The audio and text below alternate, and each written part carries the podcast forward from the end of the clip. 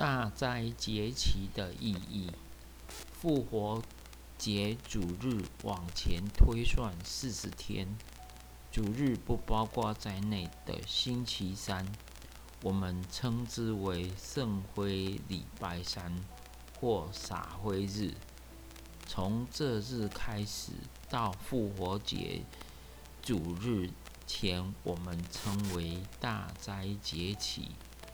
中文又当作译作遇苦期或四旬期。这四十天是配合纪念主耶稣在旷野四十昼夜面对试探的时机，所以传统上这个严肃的节期，教会鼓励弟兄姐妹在这段时间安排进食、默想、自行。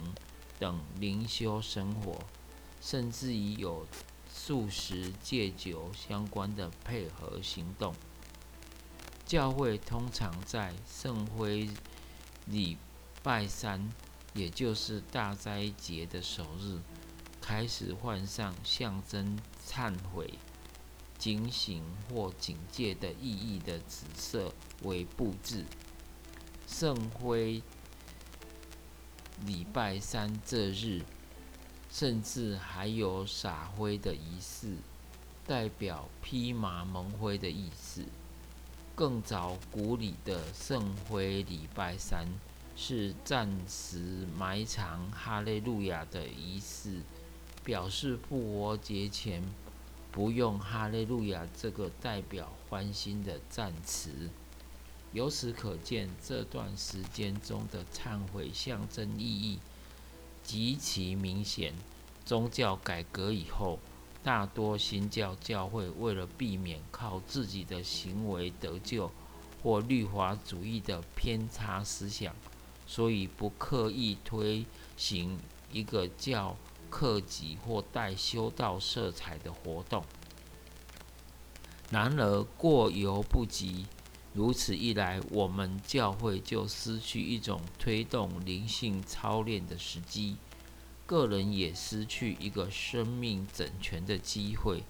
特别是忙碌生活的现代人，我们的生活时刻常随着外在环境的速度、各样的绩效要求不断的快脚步。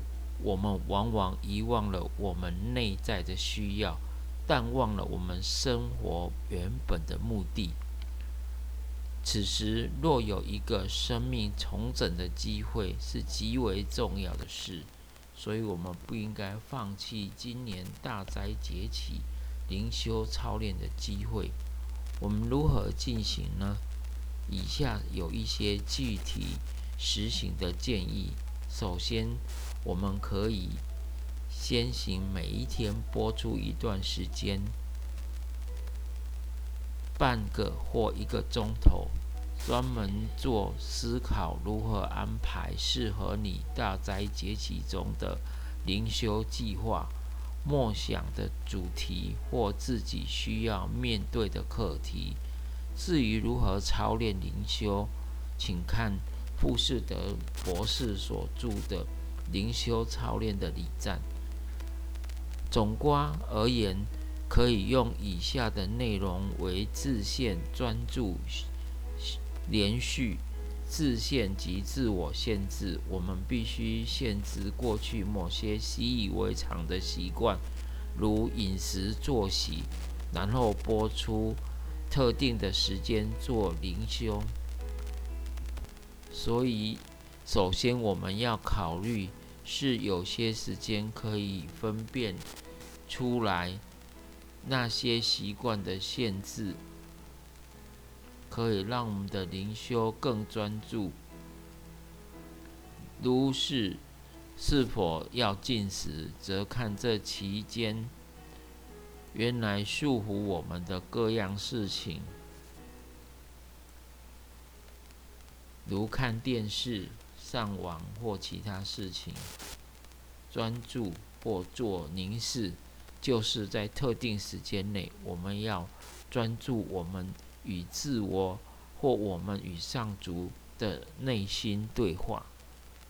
我们可以在节期选一卷圣经书卷或灵修伟人的书籍，如坎培士的《笑话基督》、奥古斯丁的《忏悔录》、潘霍华的《狱中书简》、圣法兰西的《灵花》或《未知之云》等书，作为引导，然后专心的看我们内心的状况，并为此为我们的祷告。此时的祷告不宜太短，也不宜太八股，甚至于不要话说太多。要利用时间祷告的静默，我们亦可专心思索我们生命当前所面对的一些课题，如同个人的前途、家庭生活的改善。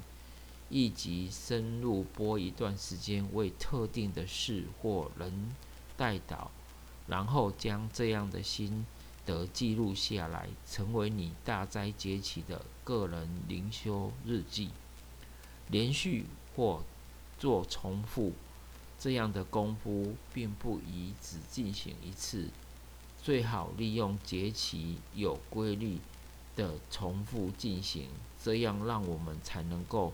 习惯这种内心的对话，我们所专注的课题才能够更深入的深索，甚至于这种灵修的习惯，可以借着我们生活的一部分，成为我们生活的一部分。最后，你的灵修计划或灵修操练的期间，有任何特殊的心理状态与感受，尽量与木子同工沟通。大灾节起 Lent 来自于盎格鲁撒克逊的古语 Lent，是春天的意思。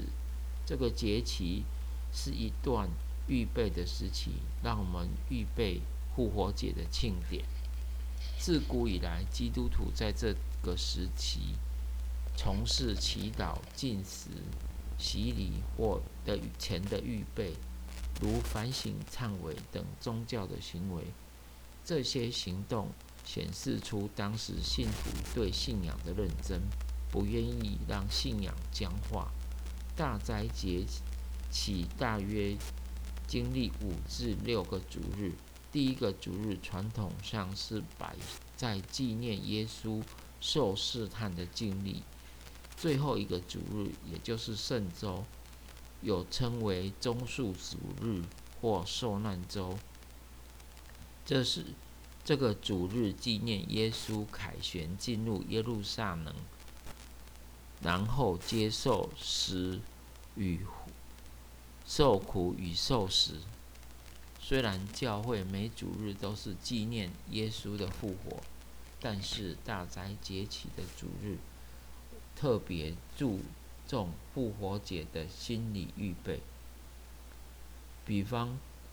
对自己的信仰状态的反省，警醒我们的信仰热忱是否不知不觉中减退。我们可能照样出席主日崇拜或其他教会的活动，但我们是否能、是否可能动机与动力已经转变了呢？为了在复活节当中再次经历新生的经验。在信仰的人生路上再次出发，我们的生命常常需要如此的更新。在这期间做深入的反省是必要的，这也是我们信仰生活的一部分，更是我们一生灵修的循环。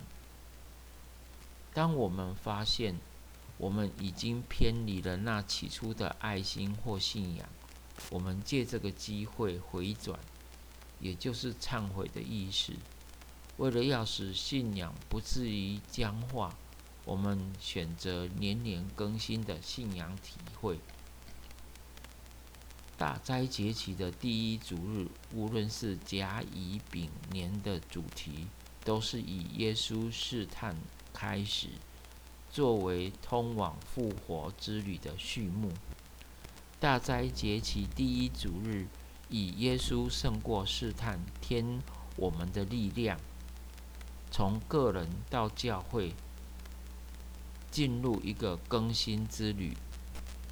在这段旅程，犹如一场朝圣之旅。在这旅程中，我们一方面经历上主的力量，协助我们面对各样灵性上的试探，以及做出各样生活的调整。同时，让我们可以在旅途中认识我们自己。在大斋节的灵修里，我们意识到我们在灵性上的状态，感受到我们生命是否被许多恶习所宰制，以至于不能自由呢？在此同时，我们也做出生活上的调整，使我们的生活。不至于越来越复杂，浪费我们的生命。所以我们要重新评估我们真正所需要、向往的价值，放弃应该放弃的，回到我们追求生命意义的旅途上。我们观察我们在灵性上的破口，许多生活上的妥协，都源于灵性上的弃守。所以大斋节的灵修，不在乎各种形式上的活动，而在而且我们未必在灵修上都有这种特殊的经历，但是我们要在崇拜及灵修中感受上主的同行，这种朝圣的旅行当中，我们不要刻意制造气氛，但要用心及专注去。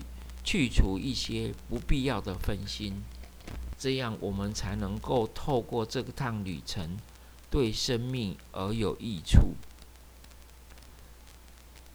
这期间，无论公共的崇拜或个人的灵修，我们都要都是我们集体或个人一同感受上主的临在，体验他神圣与伟大的光荣。然后我们将这荣光反照在我们的生活当中。所以在教会的牧养上，我们借着大斋节期，要求会友们一同结伴展开这一段属灵性之旅。目的就在这里。除了每主日的崇拜之外，我们特别安排鼓励会友在这段特定的时间。关顾自己的灵性，反省我们的处境。进来教会，鼓励会有社会的参与，注意福音能改变我们，也透过我们改变这个世界。然而，唯有在深入的灵修中，才能够更深的查验、更大的勇气、更深的爱与委身。我们才能够辨识这是上主临在的地方。特别谨记，没有灵修或灵性的追求的社会参与，往往是带来深沉的挫败感。愿上帝赐福大家。